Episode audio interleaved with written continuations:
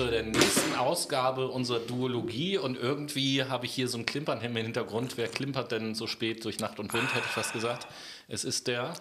Hm, Messmer-Tee. Der Noah mit seinem Tee. Hallo zusammen, willkommen hier heute in unserer Teestube, äh, heute Tee. in meinem Wohnzimmer. heute möchten wir ein bisschen über Teesorten sprechen, mhm. darunter wie CBD-Tee uns sehr entspannt macht hier im Podcast. Ganz genau. Und uns jegliche Aufregung nimmt, mit euch Menschen zu sprechen. Nein, Spaß beiseite. Hallo Leute, was geht ab? Heute äh, wollen wir ein bisschen über Unternehmen talken und über Menschen. Genau.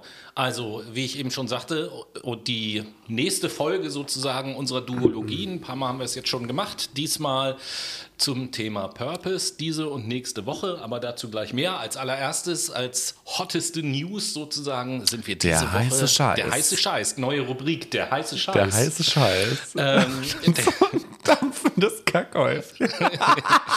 Ja, oh.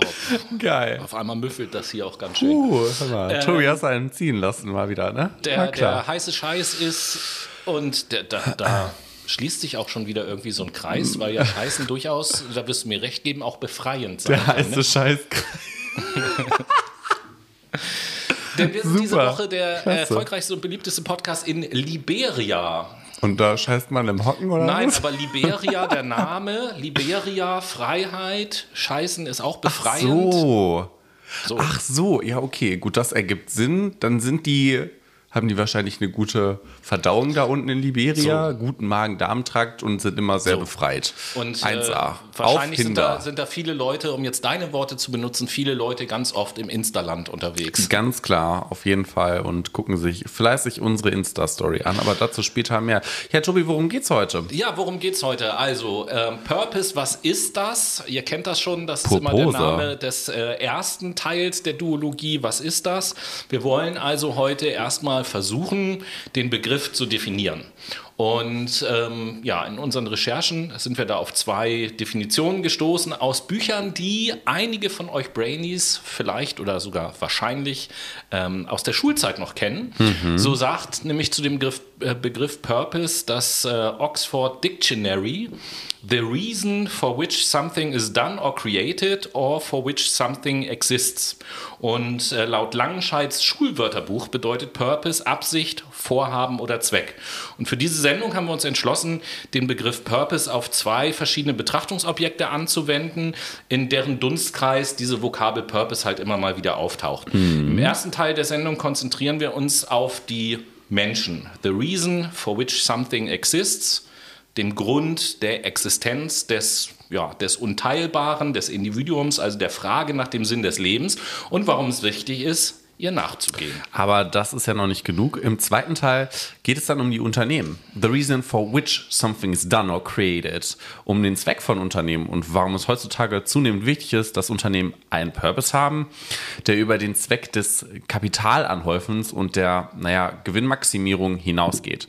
Und schließlich auch im dritten Teil werden wir dann zusammen diskutieren, warum es für alle Seiten von Vorteil ist, wenn Unternehmen Sinn bieten und natürlich auch gleichzeitig Menschen sich ihrem Sinn bewusst sind, beziehungsweise mh, mm, ihren ganz persönlichen Sinn gefunden haben. Mhm. Wir beschäftigen uns also zunächst mit der Frage nach dem Sinn des Lebens. Große Frage. Spontan werden vielleicht viele von euch Brainies jetzt sagen, ha, 42. Okay, machen wir zum Einstieg also erstmal einen kurzen Ausflug in die Populärkunst. 42 getreu nach Per Anhalter durch die Galaxis, wo 42 die Antwort auf die Frage nach dem Leben, dem Universum und dem ganzen Rest ist.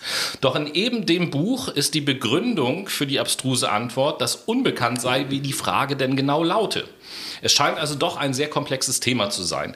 Auch Monty Python gehen in ihrem Film Sinn des Lebens dieser Frage nach. Dort gibt eine Fernsehansagerin bekannt, Seien Sie nett zu Ihren Nachbarn, vermeiden Sie fettes Essen, lesen Sie ein paar gute Bücher, machen Sie Spaziergänge und versuchen Sie in Frieden und Harmonie mit Menschen jeden Glaubens und jeder Nation zu leben.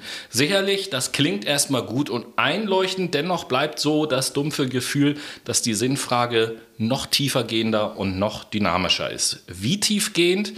Das können wir erkennen, wenn wir uns der Soziologie zuwenden und hier einen kurzen Blick auf die Luhmannsche Systemtheorie ah, riskieren. Ah, den kenne ich. Niklas Luhmann, das genau. war ein genau. deutscher Soziologe und Gesellschaftstheoretiker, wenn ich mich richtig entsinne. Goldrichtig. Ähm, als wichtigster deutschsprachiger Vertreter der soziologischen Systemtheorie und ich glaube auch der Sozio Soziokybernetik zählt Luhmann mit seiner Systemtheorie zu den Klassikern der Soziologie im 20. Jahrhundert. Aber der ist ja auch 1998 verstorben, ne? Ja, genau. Er postuliert in seiner Systemtheorie, dass die Welt grundlegend aus autopoietischen Systemen besteht. Der Begriff Autopoiesis setzt sich zusammen aus den altgriechischen Worten autos für selbst und poiein für schaffen bzw. bauen und meint daher den Prozess der Selbsterschaffung und Erhaltung eines Systems. Jo, der Noah spricht sogar fließend altgriechisch. Wer hätte das gedacht? ja, nun sagt Luhmann, dass der Sinn das universale Medium der Formbildung psychischer und sozialer Systeme und Grundvoraussetzung für deren Fortbestand ist. Wir kennen also, dass die Frage nach dem Sinn des Lebens für uns Menschen eine noch viel größere Bedeutung hat, als es die Populärkunst oder auch Populärwissenschaft zum Ausdruck bringt. Hm. Wo du gerade Wissenschaft sagst, können die Naturwissenschaften nicht zur Beantwortung beitragen? Naja, wenn wir mal in die Menschheitsgeschichte schauen, so waren es doch zunächst die Religionen, die hier die Antwort hatten. Für viele Menschen ist das auch heute noch so, aber für viele und zunehmend mehr Menschen ist das nicht mehr so. Und in der Tat, mit der Zunahme der Bedeutung der Naturwissenschaften nahm die Bedeutung der Religion immer mehr ab. Trotzdem haben die Naturwissenschaften eigentlich sogar das Gegenteil getan, als eine Antwort auf die Frage zu finden. Wie, wie meinst du das? Naja, was haben uns die Naturwissenschaften im Laufe der Zeit über das Leben, das Universum und den ganzen Rest gelehrt. Hm, dass wir nicht das Zentrum des Universums sind, zum Beispiel? Ja, und dass wir aus winzigen toten Teilchen bestehen, die irgendwie was Lebendes ergeben. Ja, und dass wir nur ein kurzer Abschnitt einer Milliarden Jahre dauernden Geschichte sind. Oh ja, und wir sitzen galaktisch gesehen auf einem feuchten Staubkorn, das um einen mittelgroßen Sternenkreis in einer ruhigen Gegend einer durchschnittlichen Galaxie, die Teil einer Galaxiengruppe ist, als eine von Tausenden von Galaxiengruppen in einem Supergalaxiehaufen als einer von tausenden Haufen im beobachtbaren Universum. Und was außerhalb des Beobachtbaren ist, wissen wir nicht und werden es wahrscheinlich auch nie erfahren. Und wir haben eine begrenzte Lebenserwartung. 100 Jahre zum Beispiel entsprechen 5200 Wochen. Wenn man 25 ist, bleiben noch 3900 Wochen übrig. Bei einer Lebenserwartung von 70 Jahren blieben wenn man 25 ist, nur noch 2300 Wochen übrig. Das ist gar nicht so viel. Und dann, naja, biologisch gesehen lösen wir uns auf, es bleibt nichts übrig und es kommt auch nichts mehr. Tja, wenn also das Universum und damit auch das Leben an sich keinen Sinn haben, dann ist es also an uns selbst, dem Leben einen Sinn zu geben. Und schon sind wir nicht mehr bei den Naturwissenschaften, sondern bei der Mutter aller Wissenschaften, der Philosophie. Ach, das kommt uns beiden Hobbyphilosophen aber ganz entgegen. Mhm, schon. Denn hier finden wir auch genau das bestätigt. Wenn ich mir den Existenzialismus anschaue, oder wie auch immer das heißt, ich hasse das Wort. Existenzialismus, Existenzialismus. Jetzt habe ich es. Existenzialismus anschaue. Hey, sehr schön. Auf jeden Fall, wenn ich mir das Ding anschaue, dann ist festzustellen, dass eine Aussage dieser Strömung eben genau das ist. Aufgabe eines jeden Menschen ist es, frei zu wählen und zu entscheiden, was mit dem Leben zu tun ist. Jean-Paul Sartre sagt, der Mensch ist in die Welt hineingeworfen und muss sich selbst definieren. Genau, Jean-Paul Sartre gilt als Vordenker und Hauptvertreter des Existenzialismus und als Paradefigur der französischen Intellektuellen des 20. Jahrhunderts. Leider weilt er ja seit 1980 schon nicht mehr unter uns. Danke, Herr Professor. Ja, damit aber nicht genug, denn wenn wir uns selber definieren müssen, uns selber einen Sinn suchen müssen, dann stehen wir vor allem in, den, in der modernen Welt schon direkt vor dem nächsten Problem. Warum ist das denn ein Problem? Naja, ich komme auf den Begriff des Individuums zurück. Unteilbar und so. An dieser Stelle sind wir, zumindest viele von uns, durchaus geteilt. Inwiefern das? Unsere menschliche Natur und die Welt, in der wir leben, sagen uns zwei unterschiedliche Dinge, was der Sinn sein könnte. Sorry, aber das reicht dem Herrn Professor als Antwort leider nicht aus. Oh, okay, okay, okay, dann äh, steigern wir das Niveau mit folgender Idee. Wir sind hin und her gerissen zwischen unserer utilitaristischen Natur und unserer hedonistischen Welt. Bitte was? Okay. Der Mensch ist ein Herdentier, ein soziales Wesen. Daran besteht im Grunde kein Zweifel. Der Utilitarismus ist eine Form der teleologischen, also zweckorientierten Ethik, die auf ihre klassische Grundformel reduziert besagt, dass eine Handlung genau dann moralisch richtig ist, wenn sie den aggregierten Gesamtnutzen, das heißt die Summe des Wohlergehens aller Betroffenen maximiert. Ah, ja, das passt im Übrigen auch zu den höheren Stufen der Moralentwicklung, über die wir in der letzten Sendung sprachen.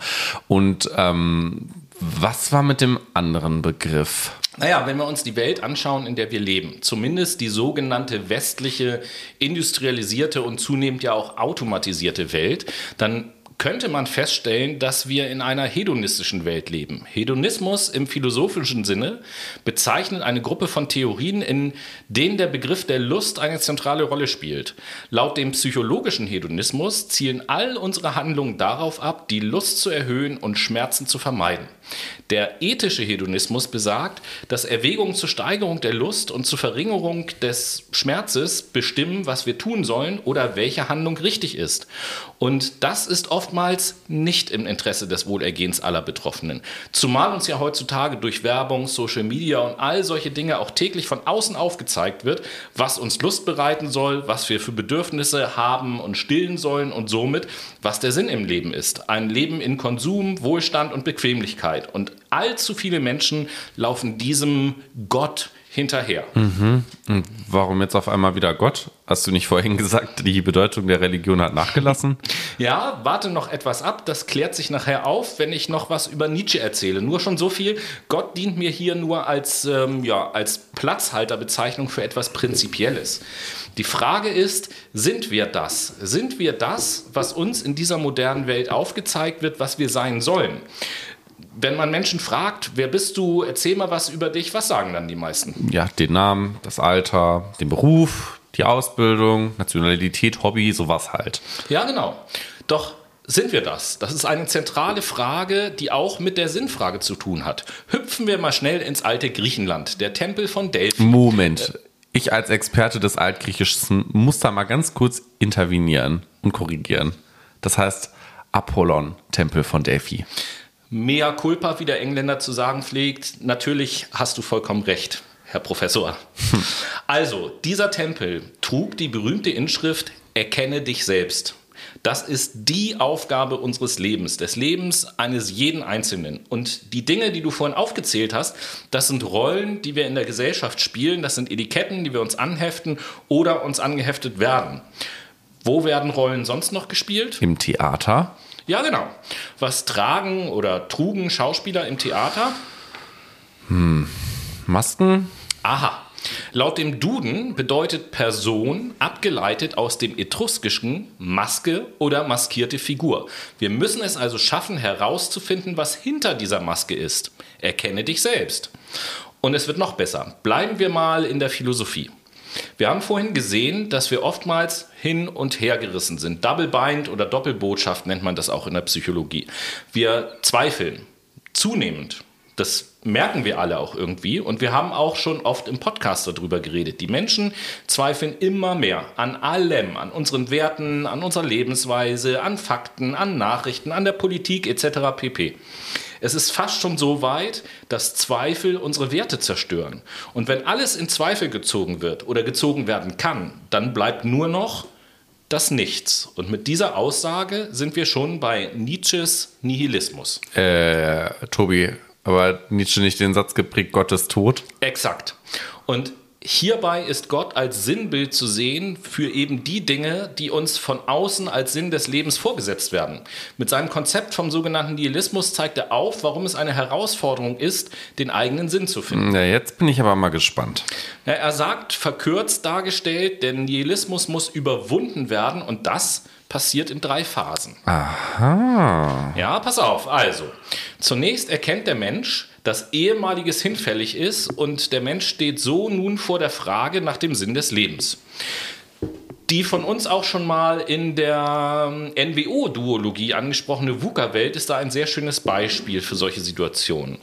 Diese erste Phase des Erkennens nennt Nietzsche den passiven Nihilismus. Darauf folgt die Phase des unvollkommenen Nihilismus. Diese Phase ist gekennzeichnet durch die Suche nach Halt und Orientierung, zum Beispiel mh, hm, durch neue Ideologien, neue Werte, ein neues System, neue Parteien oder eine neue andere Lebensführung, neue gesellschaftliche Strukturen und so weiter und so weiter. Und hier erkennt der Mensch die Unendlichkeit der Möglichkeiten. Und genau diese vielen Möglichkeiten können uns auch Angst machen und uns überfordern. Vielleicht ein Grund, warum sich viele Menschen an dieser Stelle gar keine Gedanken mehr machen und lieber dem Hedonismus oder sonst was von außen angebotenem hinterherlaufen. Wir schauen uns gleich noch ein paar mögliche Reaktionen auf die nicht beantwortete Sinnfrage mhm. an. Und wenn ich an dieser Stelle weitergehe und mich weiter ernsthaft auf die Suche nach meinem Sinn begebe und ihn dann auch finde, was denn dann? Ja, wenn ich die zweite Phase überwinde, dann komme ich in die Phase des sogenannten aktiven Nihilismus. Das ist die sogenannte Lebenskunst des Einzelnen. Laut Nietzsche muss sich der Mensch von dem ehrfürchtigen, tragsamen Wesen, welches alles auf sich lädt und sich selbst erniedrigt, in den freiheitsliebenden Menschen, der über sich selbst herrscht, verwandeln.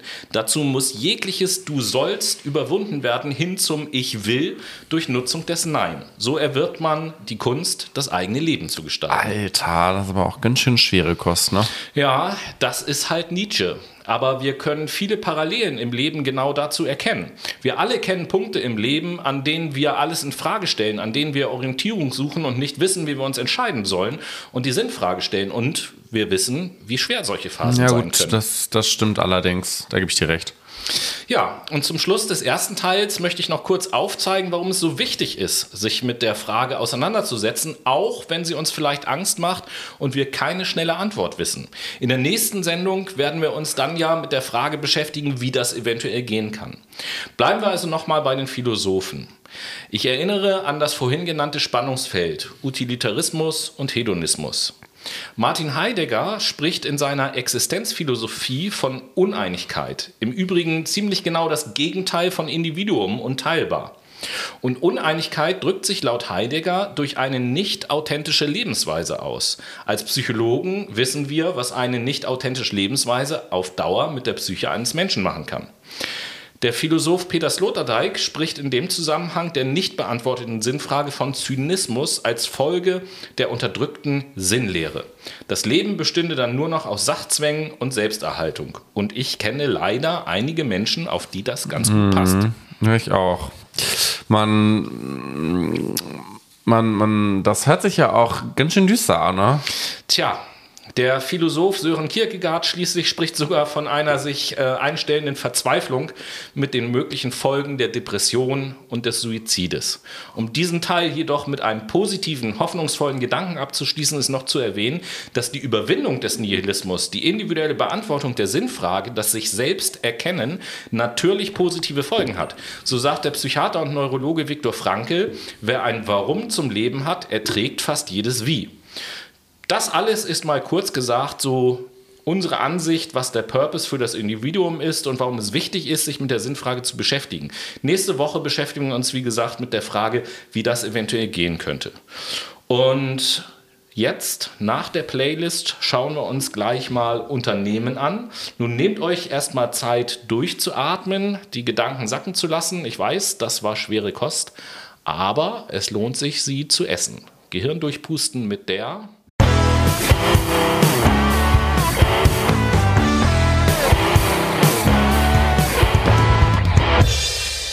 die Late Machado Playlist ist am Start. Eure Spotify-Playlist von uns für euch, die ihr natürlich auch auf Spotify findet und der ihr auch folgen könnt. Ihr geht dazu einfach auf unseren Instagram-Kanal, klickt auf die Highlights, auf den Ordner, Playlist und wichtige Links und klickt oben links auf Link öffnen und dann seid ihr direkt in der Late Machado Playlist. Yay.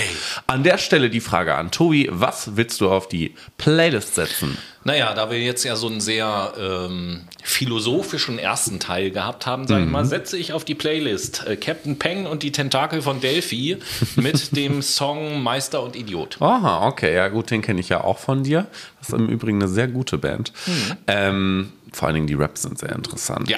Ich im Gegenzug setze von dem Interpreten Jungstetter, was eine Empfehlung von meiner Freundin Jack war, Grüße gehen an dieser Grüße. Stelle raus, mit dem Titel Silence auf die Late Machado Playlist. Auch ein sehr ja, diffuser Song, der so ein bisschen philosophisch sich anhört. Sagen wir es hm. mal so. Äh, Nochmal zu Tentakel von Delphi und so weiter und so fort. Ja. Da ist schon ein Song auf unserer Playlist, der mir als erstes in Sinn kam bei, dieser, bei diesem Thema. Den konnte ich nun nicht nehmen, aber für alle, die philosophisch gern ein bisschen unterwegs sind, hört euch auf unserer Playlist äh, von ähm, Captain Peng auch nochmal das Lied Soko Sophie an. Safe. Das ist eine gute Idee. Und somit sliden wir auch schon direkt in den zweiten Teil. Ne? Genau. Nachdem wir uns jetzt also ausreichend mit dem Purpose der Menschen und äh, somit ja mit der Sinnfrage beschäftigt haben, können wir uns nun den Unternehmen zuwenden. Das wollen wir vor allem thematisieren, da Unternehmen bzw. die Arbeit ja auch einen Hauptbestandteil in unserem oder unser aller Alltag einnimmt und äh, ja, somit auch einen bedeutsamen Wert in unserem Handeln und Tun äh, stiftet. Daher die Frage an dich, Noah. Was ist überhaupt ein unternehmerischer Purpose? Also, der unternehmerische Purpose ist grundsätzlich erstmal ein Zweck, eine Absicht oder eine Bestimmung von Unternehmen, welchen Unternehmen folgen. Hast du vorhin ja auch schon mal angesprochen, was Purpose überhaupt ist, beziehungsweise mhm. wie es definiert wird. Und ähm, im unternehmerischen Tu oder im Unternehmertum geht sie philosophischen Gedanken nach, die sich mit der Frage nach Sinnhaftigkeit im Unternehmen beschäftigen. Also die Fragen beziehen sich hier vor allem auf ähm, warum steht jeder Mensch morgens auf, um zur Arbeit zu gehen oder was ist das Ziel der Arbeit im Unternehmen und vor allem, welchen Zweck verfolgt das Unternehmen, in dem ich tätig bin. Und auf diese Fragen versuchen die Menschen eine Antwort zu finden, da wir wissen, dass sie eine extreme Rolle spielt und den Menschen die Motivation gibt, ihre Arbeit zu verrichten oder es zu lassen oder einen Burnout zu bekommen. Ja, hoffentlich nicht. Ja, aber ähm, das ist ja jetzt auch noch sehr abstrakt. Wie sieht denn dieses ganze Purpose-Ding in der Praxis aus? Mir ist jetzt noch nicht deutlich genug geworden, wie Unternehmen es schaffen können, einen Purpose zu erbringen bzw. diesen auszuführen. Na gut, okay. Der unternehmerische Purpose ist in der Praxis tatsächlich besser darzustellen. Also ein Unternehmen verkauft zum Beispiel nachhaltige Produkte mhm. und hat nicht den Zweck, den Umsatz zu steigern und Gewinne zu erwirtschaften, beziehungsweise nicht diese Gewinnmaximierung zu machen. Sie wollen stattdessen Nachhaltigkeit für die Umwelt generieren und Verantwortung für die nachfolgenden Generationen schaffen, indem sie weniger Plastik herstellen, die Menschen mit weniger Zucker vollpumpen oder Bäume pflanzen, um dem Klimawandel entgegenzuwirken. Also plump kann man sagen, dass sie eine schönere Welt herstellen möchten, beziehungsweise die jetzige Welt in ökonomischer, ökologischer und oder auch sozialer Form zu etwas Besserem transformieren wollen. Und damit meint der Purpose hier gerade die Übernahme von gesellschaftlicher Verantwortung und unter anderem der großen Vision zu folgen, die unternehmerische Welt, die an das gesellschaftliche Leben gekoppelt ist, zu einer besseren, gerechteren Welt zu verändern. Und das nicht nur für die Menschen und nachfolgenden Generationen, sondern auch für die Welt an und für sich. Da wäre ich sofort mit dabei, muss ich auf jeden Fall sagen. Das klingt total gut, aber leider sehe ich da irgendwie noch nicht so viel von. Also klar haben sich einige Unternehmen Nachhaltigkeit oder Plastikfreiheit oder die Dinge, die du eben halt auch so aufgezählt hast, auf die Fahne geschrieben, aber in Gänze habe ich irgendwie das Gefühl, ist das noch nicht so vollzogen. Klar, Tobi, da bin ich auch ganz bei dir. Also grundsätzlich handeln die jetzigen Generationen eher weniger nachhaltig und möchten auf ihren Status quo nicht verzichten irgendwie ja auch verständlich, teilweise. Wo wir Nachhaltigkeit und Bewusstsein vor allem wahrnehmen können, ist bei, den, bei der jüngeren Generation, wie zum Beispiel die Generation Z oder die Millennials, also die Generation Y. Oder Unternehmen, die von den Z- und Y-Mitgliedern gegründet wurden. Alles andere ist nach meinem Empfinden sehr pseudonachhaltig gehalten und zielt so mehr auf das Marketing ab als auf ehrliche Absichten. Ja, das ist gut möglich. Ich sag mal, äh, so ein Bio-Siegel macht sich halt einfach schick, egal was dahinter steckt. ähm, ja, das wird ja auch kann man in den Medien ja auch immer wieder sehen, durch den investigativen Journalismus in den Vordergrund gehoben. Aber weißt du, was mich viel mehr interessiert als diese ganzen Nestlé-Skandale, hatten wir ja auch schon mal mit Julia Klöckner und mhm. so in einer von unseren Sendungen. Nee, was denn? Naja, welche Form es eigentlich vom unternehmerischen Purpose gibt, das würde unsere Brainies sicherlich auch interessieren, zu verstehen, ob es nur the one and only Purpose gibt oder eben halt auch multiple Formen. Ähm, also fangen wir mal ganz vorne an. Grundsätzlich muss man erstmal den Purpose von etwas abgrenzen, bevor wir ansatzweise über Arten und Formen reden können. Ach, äh, okay, von was denn? Also von der Corporate Identity tatsächlich. Sie meint die Identität, mit welcher sich äh, das Unternehmen nach innen und aus präsentiert. Und die Corporate Identity fällt unter die Corporate Philosophy. Da sind wir wieder bei der Philosophie. Richtig, also die klassische Unternehmensphilosophie, ähm, worunter auch das Unternehmensverhalten, die Unternehmenskommunikation oder das Unternehmensdesign fällt. Schön und gut, aber was ist jetzt mit den unterschiedlichen Arten? Jeder Purpose ist anders, Tobi. Der Purpose drückt ja erstmal nur den höheren Zweck einer wirtschaftlichen Organisation aus, der über die Gewinnorientierung hinausgeht. Wie der im Einzelnen aussieht, das gestaltet das Unternehmen für sich. Hierzu gibt es halt keine Blaupause. Was aber klar ist, ist, dass die Unternehmen sich so ausrichten, dass ihre Arbeit und ihr Ertrag in positiver Hinsicht dem sozialen, dem ökologischen oder dem ökonomischen zugutekommt. Wenn wir also wieder den Professormodus einschalten, dann können wir sagen, dass man zwischen den Formen eines sozialen, ökologischen und ökonomischen Purpose unterscheiden kann. Mhm. Und zu den Arten kann man sicherlich sagen, dass zwischen realem Purpose und ähm, marketingtechnischem Purpose unterschieden werden muss. Ganz genau. Wenn man sich jetzt Ecosia, also quasi ein Google, das Bäume pflanzt, und RWE anschaut, das mit Zukunft sicher machen wirbt, so können wir direkt den Zweck bzw. die Absicht verdeutlichen. RWE will sicher nicht auf Bäume pflanzen setzen, um im Nachhinein den Waldboden aufzureißen, um danach die Braunkohle aus dem Boden roden zu können. Hier können wir also direkt differenzieren zwischen Werbung versus Überzeugung. Schön, dass wir das geklärt haben. Aber bei mir entsteht jetzt gerade die Frage, welchen Vorteil für Unternehmen mit einem Purpose äh, entsteht. Ich meine, die geben doch unglaublich viel Geld aus für das Bäume pflanzen oder die Erforschung von Rohstoffen, die nachhaltig sind, um Plastik zu ersetzen. Oder liege ich dabei falsch? Gut, dass du fragst. So kann ich mal direkt die Statistikkeule schwingen und unseren Brainies ein paar Zahlen, Daten und Fakten präsentieren. Ich habe mir mal den ähm, Engagement-Index 2018 vom Gallup-Institut Institut geschnappt und mir einige Passagen aufgeschrieben, die für unsere wissbegierigen Zuhörer sicherlich interessant sein könnten. Zunächst mal muss man sagen, dass der Engagement Index die emotionale Bindung der Mitarbeiter anhand von zwölf Fragen beurteilt.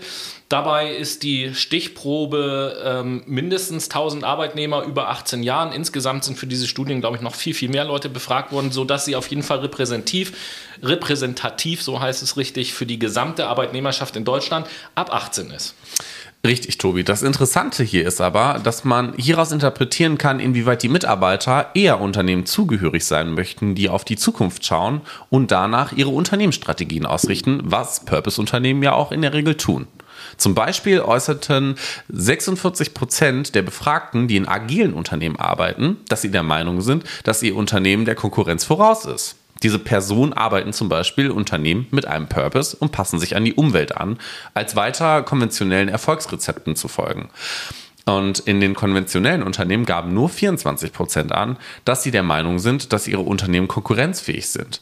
Ebenso interessant ist aber auch, dass sich nur 15 Prozent der Deutschen hochemotional ihrem Unternehmen ähm, an ihr Unternehmen gebunden fühlen. Und darunter sind 43 Prozent, also fast die Hälfte der Unternehmen agil und somit zukunftsorientiert. Um aber auch noch auf den Umweltaspekt und die Verbraucher einzugehen, so zeigt zum Beispiel die ähm, Cam, Cup Capgemini-Studie, so heißt die, mhm. aus dem Mai 2020, dass weltweit 78 Prozent der These zustimmen, dass Unternehmen eine größere Rolle in der Gesellschaft spielen sollten, statt nur ihre eigenen Interessen, wie zum Beispiel Profit oder Machterschließung, zu berücksichtigen. Wir sehen also, nicht nur von der Mitarbeiterseite, sondern auch von der Verbraucherseite werden Unternehmen verlangt, die auf Weitsicht fahren und einen bedeutsamen Verantwortungsteil tragen wollen. Okay, ja, das ist scheinbar sehr im Mode, ähm, wenn man das so sagen kann. Mhm. Aber wie sieht das denn mit den Vorteilen aus? Was für einen direkten Vorteil hat ein Purpose-Unternehmen gegenüber einem konventionellen Unternehmen? Also definitiv ist diese Existenzfähigkeit ein großer Punkt, dadurch, dass die Unternehmen nachhaltig in der Umweltperspektive als auch in der sozialen bzw. mitarbeiterorientierten Perspektive wirtschaften. Sie fahren alleine dadurch schon auf Weitsicht, aber haben zusätzlich den Pluspunkt, eine, äh, ein besseres Unternehmensimage einzustreichen, wodurch sie eine höhere Attraktivität im Wettbewerb erzielen. Und das vor allem in der jüngeren Generation Z, die ja also so zur, zur jetzigen Zeit im Fight for Talent steht. Wer jetzt nicht weiß, was der Fight for Talents ist, das ist der Kampf um Talente. Uh, English for Runaways, Englisch für Fortgeschritten. Das war jetzt für unsere Brainies, glaube ich, ein bisschen flach. Thanks, Captain Obvious. Sorry. Nein, aber im Ernst. Die, Heimse die heimsen sich für die nächsten Jahre einen riesigen Wettbewerbsvorteil ein, im Gegensatz zu den konventionellen Unternehmen. Denn durch den demografischen Wandel und damit dem Verschieben von einem Arbeitgebermarkt hin zu einem Arbeitnehmermarkt werden diese Unternehmen garantiert keine Probleme bekommen, Mitarbeiter zu finden, da sie Sinn stiften und nicht nur mit den Geldscheinen vor der Nase herumwedeln. Und ich kann mir vorstellen, dass sie auch in den Medien einen guten Eindruck hinterlassen. Ja, klar doch. Die werden auf jeden Fall als Weltverbesserer gehypt und weniger in der Kritik stehen als Unternehmen, die den reinen Command-and-Control-Gedanken bzw. Gewinnmaximierungsgedanken verfolgen.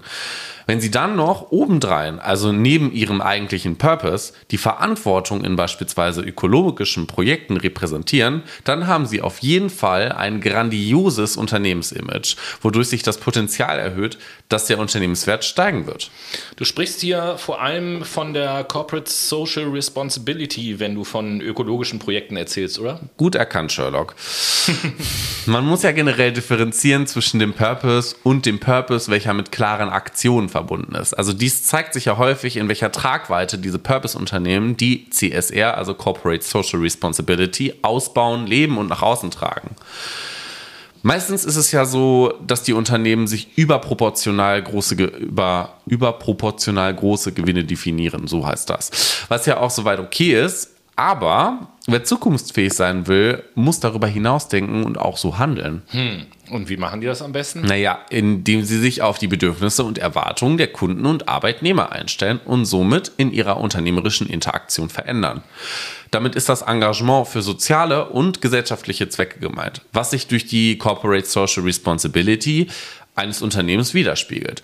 Was meinst du, warum große Unternehmen bereits separate Abteilungen genau dafür aus dem Boden gestampft haben? Hm, ich tippe mal, um zukunftsfähig zu bleiben. Richtig. Und um das zu schaffen, muss man alle Personen mitnehmen und damit meine ich Arbeitnehmer und die Stakeholder, also die Anteilseigner wie Kunden, Aktionäre, Lieferanten etc. pp. Unternehmen müssen sich nachhaltig entwickeln und das über die gesetzlichen Forderungen hinaus. Unternehmen, die verantwortlich handeln in ihrem Geschäftsmarkt, im Umweltaspekt, in den Beziehungen zum Mitarbeiter und natürlich im Austausch mit den Stakeholdern sind sexy geworden. Und das spielt den Unternehmen sicherlich in die Karten, wenn das Wort, was ja auch sehr modern ist, Employee Branding auf den Tisch kommt. Employer Branding meinst du? Aber Employee ist, der, ist die Einzelzahl. Aber ist egal. Meinetwegen, ich war vorhin Klugscheißer wissen reloaded. Ja, Herr Professor. Aber mit Sicherheit. Also sie erspielen sich einen riesigen Wettbewerbsvorteil auf dem Interessentenmarkt, was Aktionäre angeht und was auch die Anziehungskraft von Mitarbeitern angeht. Also ich meine, wer will nicht für ein Unternehmen arbeiten, was quasi die Welt retten will, beziehungsweise ein Gamechanger ist? Ja, also ich hätte schon Lust, ein Weltverbesserer zu werden. Also wenn da irgendein Unternehmen ist, was Interesse hat, ne, wir sind da. Fuck my brain, einfach, ihr wisst, wie ihr uns kontaktiert. Wo kann ich mich denn da bewerben? Also, ein erstes Beispiel für ein Purpose-Unternehmen ist die Nukao Company, die jetzt in Deutschland angesiedelt ist, die den Industriegiganten den Kampf angesagt hat in Bezug auf Schokoriegel. Sie achten darauf, dass der Kakao, den sie zur Produktion verwenden, aus beispielsweise Fairtrade, Anbau und Handel gekauft werden. Ebenso haben sie aber auch einen speziellen Fokus auf die Zutaten, welche in der Herstellung verwendet werden. Sie verwenden zum einen wenig Zutaten, achten auch auf die Eigensüße durch Früchte zum Beispiel wie Datteln und achten auch, dass keine zusätzlich hinzugefügten Süßstoffe durch Industriezucker zum Beispiel hinzugefügt werden. Und darüber hinaus achten die auch darauf, dass der Transport und die Verpackung ihrer Produkte möglichst CO2-neutral gehandhabt werden. Also das Ganze sehen sie mit einem, ja, man könnte jungen Start-up-Klima sagen, mit niedrigen Hierarchien und einer offenen Unternehmenskultur, die sich eine klare Mission auf die Fahne geschrieben hat, nämlich möglichst gesunde Süßigkeiten zu produzieren, welche der Menschheit schmeckt, ohne ihnen zusätzlich Diabetes einzubringen. Ich will jetzt einen Schokoriegel essen. und hätte aber auch noch ganz gerne Schokoriegel, ist natürlich lecker, keine Frage. Vielleicht noch ein zweites Beispiel. Okay, das machen wir. Wieso denn auch nicht? Das zweite Purpose-Unternehmen kennst du ja auch, das ist Ecosia. Jo! Da haben wir ja sogar schon mal Werbung für gemacht. Richtig, Ecosia ist ein Webbrowser, der die Suche im Web möglich macht und im Gegenzug dafür Bäume pflanzt. Also sie verwenden die Einnahmen aus den Suchanfragen, um Bäume zu pflanzen, wo sie dringend benötigt werden. Das heißt, du verwendest als User Ecosia für deine Suche im Web und die aus den Suchanzeigen generierten Einnahmen werden zum Pflanzen der Bäume genutzt. Und bisher ist das Unternehmen auch sehr erfolgreich damit und konnte über 121 Millionen Bäume auf der ganzen Welt pflanzen. Vor allem in Teilen von Südamerika, Afrika, aber auch in Indonesien, wo Bäume vor allen Dingen dringend gepflanzt werden müssen durch Palmölmonokulturen, welche von Großkonzernen gefördert wurden. Komisch, oder? In vielen Süßigkeiten stecken nämlich auch unter anderem Palmöl, wie zum Beispiel in der heißgeliebten Nutella. Mm. Ähm, und um das Vertrauen zu stärken, veröffentlicht Ecosia monatliche Finanzberichte und ähm, Förderungsbescheinigungen über ihre Aktivitäten. So können die Nutzer ihren Weg zu einer grüneren und vor allen Dingen auch nachhaltigeren Welt jederzeit mitverfolgen und nachvollziehen. Das heißt, Transparenz und Vertrauen für die Shareholder steht für das Unternehmen im Fokus. Und genauso sieht es mit dem Thema Privatsphäre aus. Das ist nämlich auch ein mega dicker Vorteil bei Ecosia, im Gegensatz beispielsweise zu Safari oder Google Chrome. Denn im Gegensatz zu den meisten Suchmaschinen, die ich gerade eben genannt habe, verkaufen sie die Daten nicht an Werbeträger und verwenden keine Tracker, also über Cookies zum Beispiel, von Drittanbietern, was zum Beispiel Google und Yahoo auf jeden Fall machen, um Werbegelder in Milliardenhöhe einzustreichen. Tja, und das sind auch alles Gründe gewesen, als ich damals von Ecosia erfahren habe, äh, nicht nur in unserem Podcast Werbung dafür zu machen, äh, in der Vorweihnachtszeit war das ja parallel zu unserem Adventskalender, sondern auch äh, Ecosia direkt äh, auf meinem Handy und nicht nur auf meinem Handy zu installieren als Standardsuchmaschine, sondern auf allen äh, Internetsgeräten, die ich zu Hause eben halt so verwende. Tablets zum Beispiel. ja, genau, auf, auf Backsteintelefone. ähm, ich meine, ich tue was Gutes, indem ich im Netz surfe, was ich ohnehin jeden Tag tue. Und äh, damit kann ich Weltverbesserer werden. Das ist doch schon eigentlich ziemlich cool, finde ich. Eben, und das solltet ihr Brainies im Übrigen auch am besten tun. Das ist nämlich gar nicht so schwer. Geht einfach in euren App Store, eure Smartphones und ladet euch die App herunter und stellt sie als Standardbrowser in euren Einstellungen ein. Und ähm, ja, während ihr euch die App runterladet, ist es Zeit für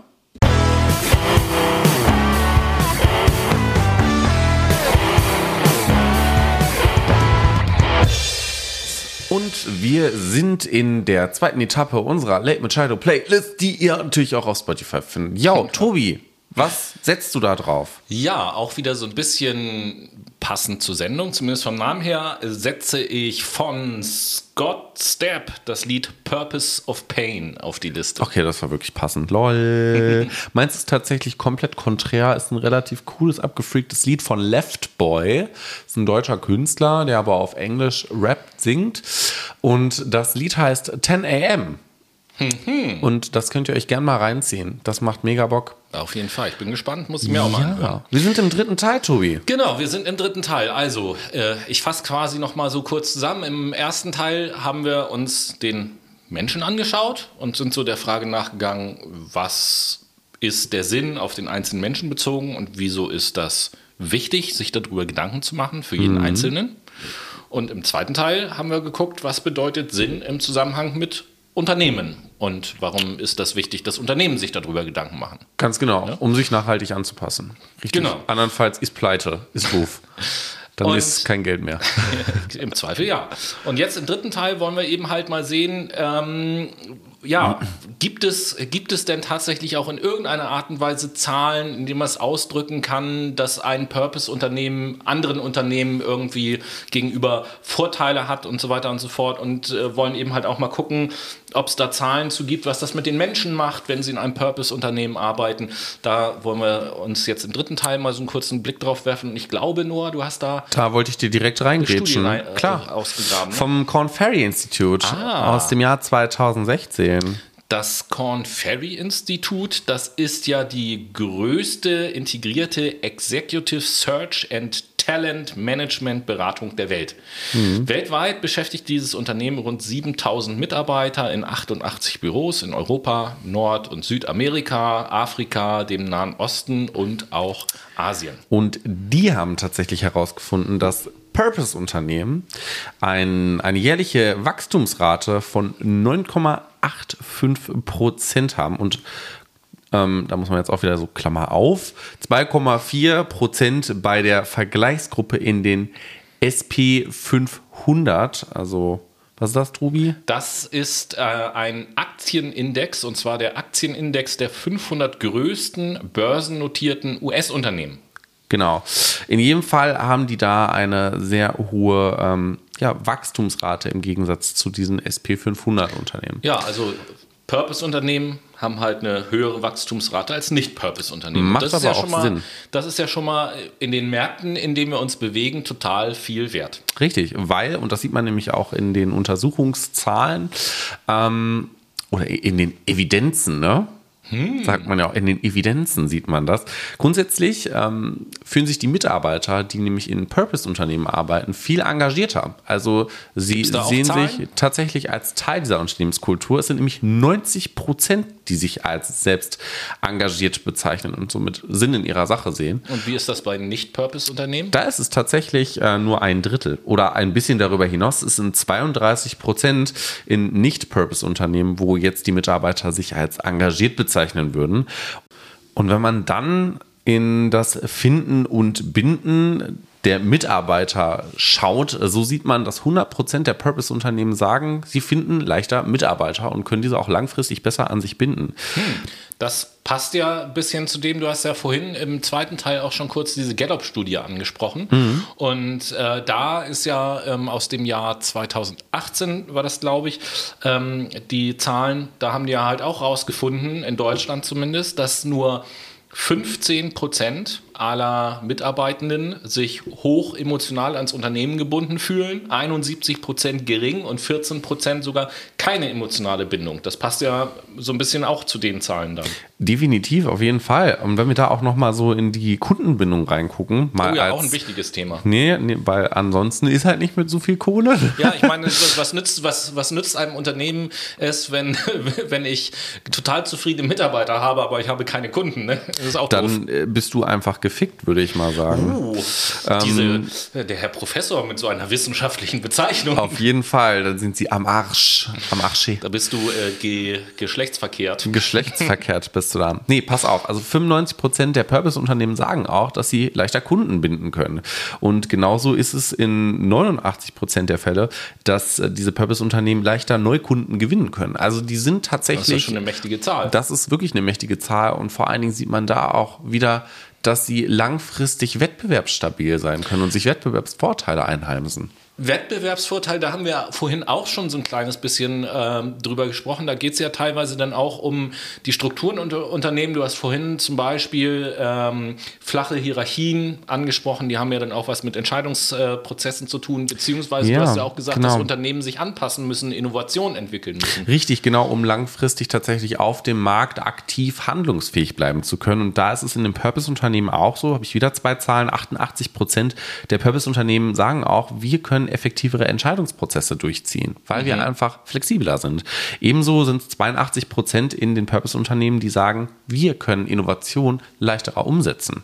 Und äh, mhm. wenn wir jetzt dann auch nochmal die Menschen, die Mitarbeiter ins Spiel bringen, ähm, was könnte denn vielleicht, oder gibt es da auch so eine Zahl dazu, woran es zum Beispiel liegen könnte, dass Mitarbeiter sich da besonders wohlfühlen? Natürlich an der Zusammenarbeit und mhm. an dem, wie sie ernst genommen werden in ihrem Machen und Tun. Und das sind nämlich 70 Prozent in den Purpose-Unternehmen, die sagen, bei uns ist eine bessere Zusammenarbeit identifizierbar, was ja auch ein großer Prop tatsächlich, also ein großer Applaus ähm, an die Unternehmenskultur sendet.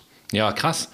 Ähm, jetzt ist Corn Ferry Institut interessanterweise natürlich nicht die einzigen, die das Ganze untersuchen. Wir wissen ja, das haben wir vorhin auch schon ein paar Mal erwähnt, dass ja so das ähm, ja, der Begriff Purpose-Unternehmen wird immer populärer, es wird äh, immer öfter darüber berichtet, auch in verschiedenen Medien. Und so gibt es natürlich ganz genau. auch ganz verschiedene Institutionen, die sich mit dem Thema auseinandersetzen und irgendwie versuchen, da irgendwelche Studien zu machen. Und so habe ich ähm, zum Beispiel von der IMD Business School, das ist eine private Wirtschaftshochschule äh, in der Schweiz, aus dem Jahr 2000 15 äh, gefunden, dass ähm, wenn ein Unternehmen sich in ein Purpose-Unternehmen umwandelt, bis zu einer 17-prozentigen 17 finanziellen Verbesserung. Einfach nur diese, ja, diese Schaffung eines Purpose mhm. und nicht nur die Schaffung, sondern ich sag mal, das, das Leben des Purpose, das muss ja auch mit Leben gefüllt werden und gelebt werden dass das eben halt zu einer finanziellen Verbesserung und führt. Das wirkt sich ja auch grundsätzlich wieder auf die Mitarbeiter aus. Also nicht nur auf die Gewinnorientierung, sondern tatsächlich auch auf die Mitarbeiterzufriedenheit, Motivation und die langfristige Bindung, was ja auch nochmal tatsächlich finanziell echt extreme Vorteile für ein Unternehmen findet. Und da sagt auch ja, äh, ich wollte noch ganz, ganz kurz Ach, das pardon, unterstützen, was du gesagt hast. Alles gut. Ich wollte jetzt einhaken. ja, nee, alles gut. Das, das Ding ist, das ist mir an dieser Stelle auch nochmal ganz wichtig, weil äh, gut, dass du da an der Stelle auch von den Mitarbeitern sprichst und von der Motivation der Mitarbeiter letzten Endes auch. Mhm. Das ist so eine Sache, äh, vielleicht schon so ein kleiner Vorgriff auch auf die nächste Sendung die Bedingung dafür, dass solche Zahlen wie die finanzielle Verbesserung des Unternehmens jetzt auch auf die Mitarbeiter natürlich motivierend wirkt und die eben halt erkennen, oh, das habe ich mit meiner Arbeitskraft oder wir mit unserer Arbeitskraft erarbeitet, ist natürlich auch, dass es in diesem oder in diesen Unternehmen einfach eine gewisse Transparenz gibt. Du hattest vorhin Ecosia angesprochen, dass genau. die ja auch für ihre Kunden vor allen Dingen äh, Zahlen veröffentlichen und so. Und genauso gilt das natürlich auch intern für die Mitarbeiter. Ist halt auch ganz, ganz wichtig, dass die Mitarbeiter auch anhand der Zahlen sehen, was da passiert. Richtig, es ist auch tatsächlich ein, eine Funktion, die man im Leadership ganz oft einnimmt, ne? dass man den Mitarbeitern die Transparenz gibt, wie beispielsweise die Jahresumsätze waren, um beispielsweise, um beispielsweise daran feststellen zu können, ey, ich habe einen großen Teil dazu beigetragen. Also viele Unternehmen, Großkonzerne vor allen Dingen machen das ja nicht, weil das ja, Managementaufgabe ist. Nicht, nicht nur Großkonzerne, ich weiß aus eigener Erfahrung, dass es äh, genug Unternehmen gibt, die diese Transparenz nicht herstellen, dass es sogar äh, Unternehmen, kleinere Unternehmen gibt, äh, wo die Geschäftsführer oder der Geschäftsführer so gesagt, äh, noch nicht mal meine Führungskräfte dürfen die Zahlen des Unternehmens kennen, weil äh, das ist mein Ding und das geht die nichts an. Und das ist doch schlimm. Da, da stelle ich mir dann immer, die, da stelle ich mir dann immer so die Frage. Wir, wir, wir reden immer davon, dass natürlich es total wichtig ist, in einer Firma eine vertrauensvolle mhm. Zusammenarbeit mm. und so weiter und so fort. Das wo ich mir denke, wenn gegeben. ich meinen Mitarbeitern noch nicht mal äh, die Zahlen des Unternehmens zutraue, irgendwie zu lesen oder denen diese Information zu geben, dann kann es ja mit dem Vertrauen nicht so weit her sein. Die ja irgendwie. im Übrigen auch in Jahresabschlussberichten tatsächlich festgelegt werden und abgedruckt werden müssen. Naja, da kommt es immer auf die Rechtsform des Unternehmens an. Bei mhm. der Aktiengesellschaft ist das so. Bei anderen Gesellschaftsformen ist es nicht so, dass die Zahlen veröffentlicht das werden. Das ist halt müssen, halt ne? schwierig tatsächlich. Also Aber es, es ist, ist, ja so. letztendlich vom Leader eine Signalwirkung ja, ja. an den Mitarbeiter. Ich vertraue dir nicht, vertraue dir nicht genau. diese Zahlen an und am besten mache ich das hier auch alles alleine, weil scheinbar kannst du es nicht. Du bist nicht dieser Zahlenwürdig und das ist ja extrem schlimm. Ähm, und zielt ja tatsächlich wieder auf diese Sinnorientierung ab, wovor wir vor fünf Minuten drüber geredet haben. Also dem Mitarbeiter den Sinn zu geben, in seiner Arbeit zu finden, ich habe hier einen großen Beitrag dazu beigetragen. Ja, ich, ich, sag mal so, ein Sinn, also wenn ich jetzt mal von meinem individuellen Sinn weggehe, hm. so ein, ein Sinn in einer Aufgabe, in einer Tätigkeit kann ich ja nur finden, denke ich zumindest so, wenn ich das Ziel kenne und wenn ich den Startpunkt sozusagen kenne, dann natürlich, weiß ich, ja. was muss ich tun, um das zu erreichen und dann kann ich das natürlich entweder sinnvoll finden oder nicht, das ist vollkommen klar, aber das ist ja erstmal die Grundvoraussetzung. Auf jeden Fall und natürlich auch, wie gesagt, das Feedback, das dazu gehört, ne, am Ende des Tages, um nochmal wieder gespiegelt zu bekommen, das hast du gut gemacht oder nicht. Aber worauf ich eigentlich hinaus wollte, ist eine Studie von der New York University aus dem Jahr 2015, die auch festgestellt hat, Arbeiter mit Sinnorientierung sind zufriedener. Und das ist tatsächlich, Alter, wie krass ist es gerade bitte am Regnen? Boah, voll Weltuntergang da draußen. Lol. Ähm, und ich meine, die Arbeitszufriedenheit ist ja ein großer Indikator für Purpose-Unternehmen tatsächlich, auch weiterhin erfolgreich sein zu wollen und zu werden, zu sein, zu sein.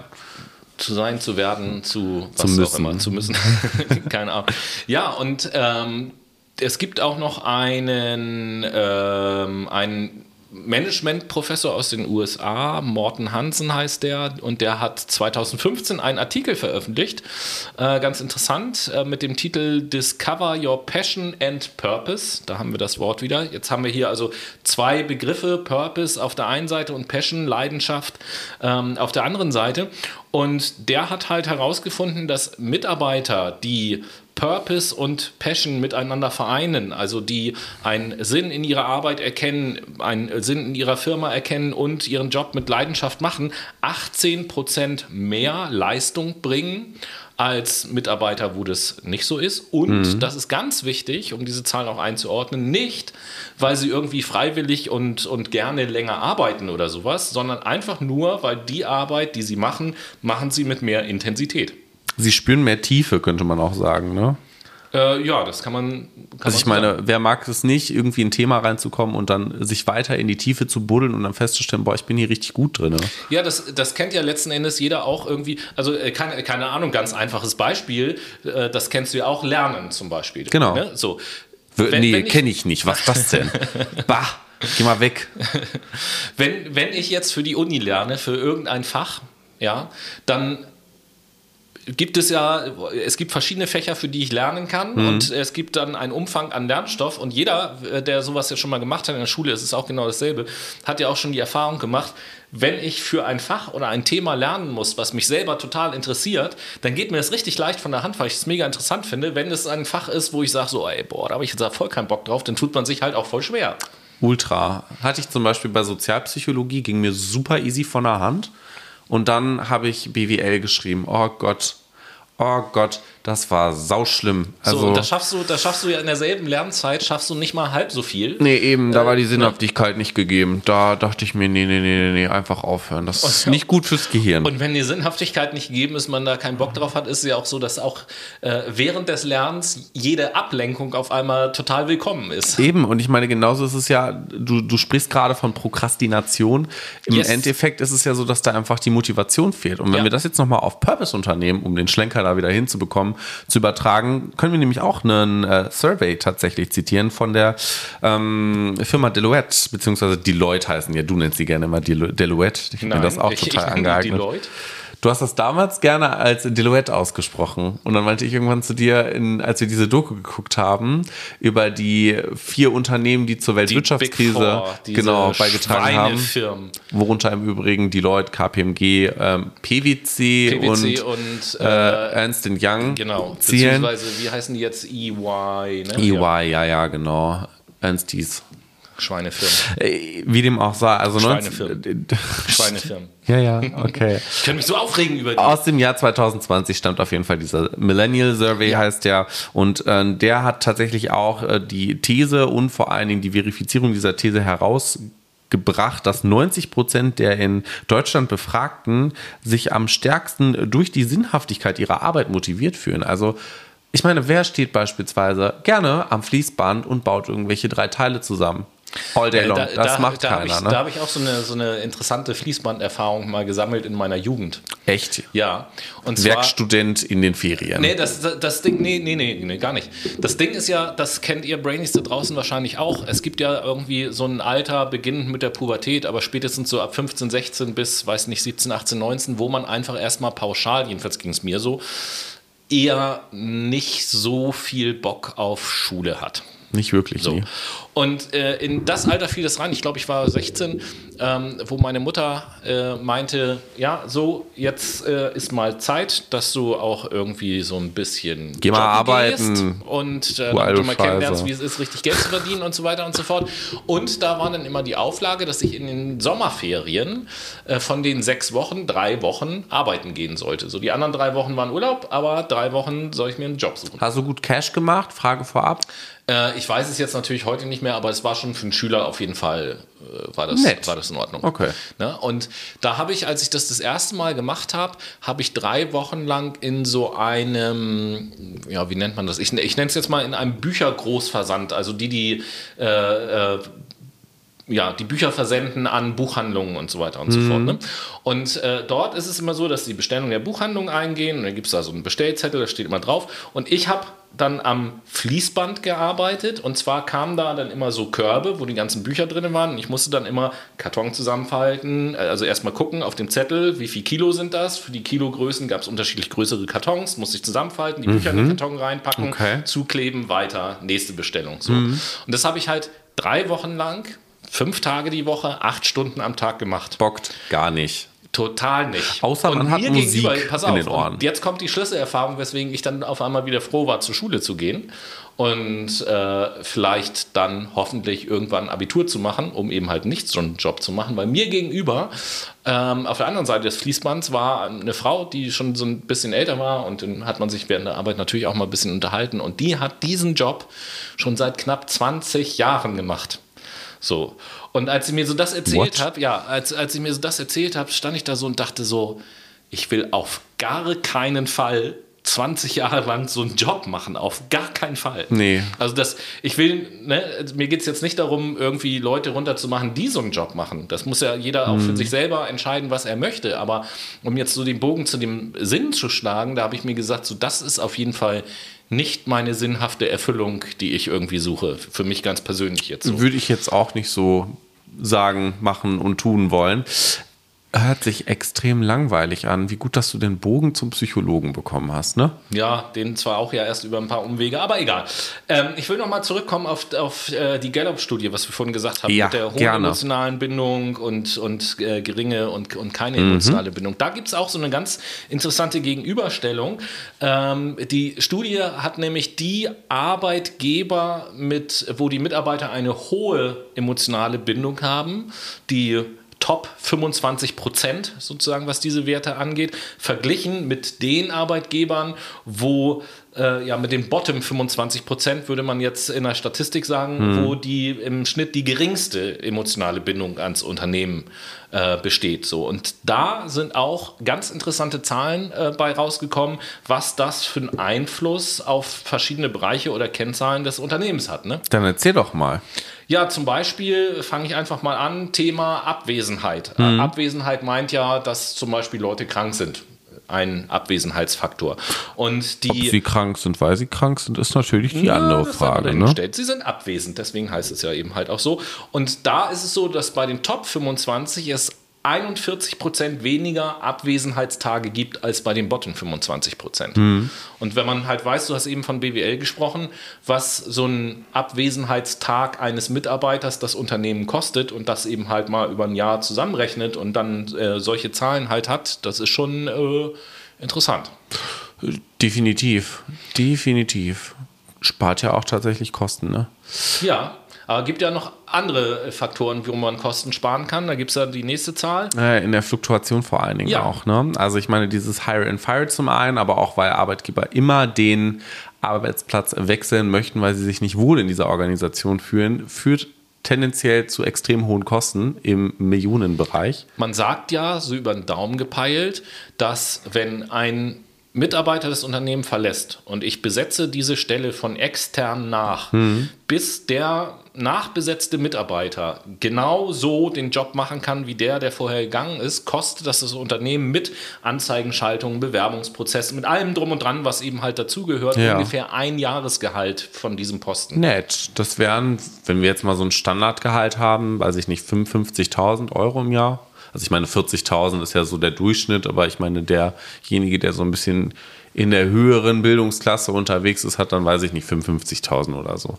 Ist ja auch egal. Minus 42 Prozent ähm, Fluktuation ist zu verzeichnen ähm, bei Arbeitgebern mit einer hohen Mitarbeiterbindung. So Genau. ist das. Also, und Knapp die Hälfte. Also die fühlen sich da sehr wohl, könnte man rausziehen. Und wir haben vorhin auch äh, gesagt, ähm, die Arbeit wird mit mehr Intensität, mit mehr Konzentration und so gemacht, wenn sich ähm, Mitarbeiter stark an Unternehmen gebunden fühlen und da eben halt auch einen Sinn erkennen.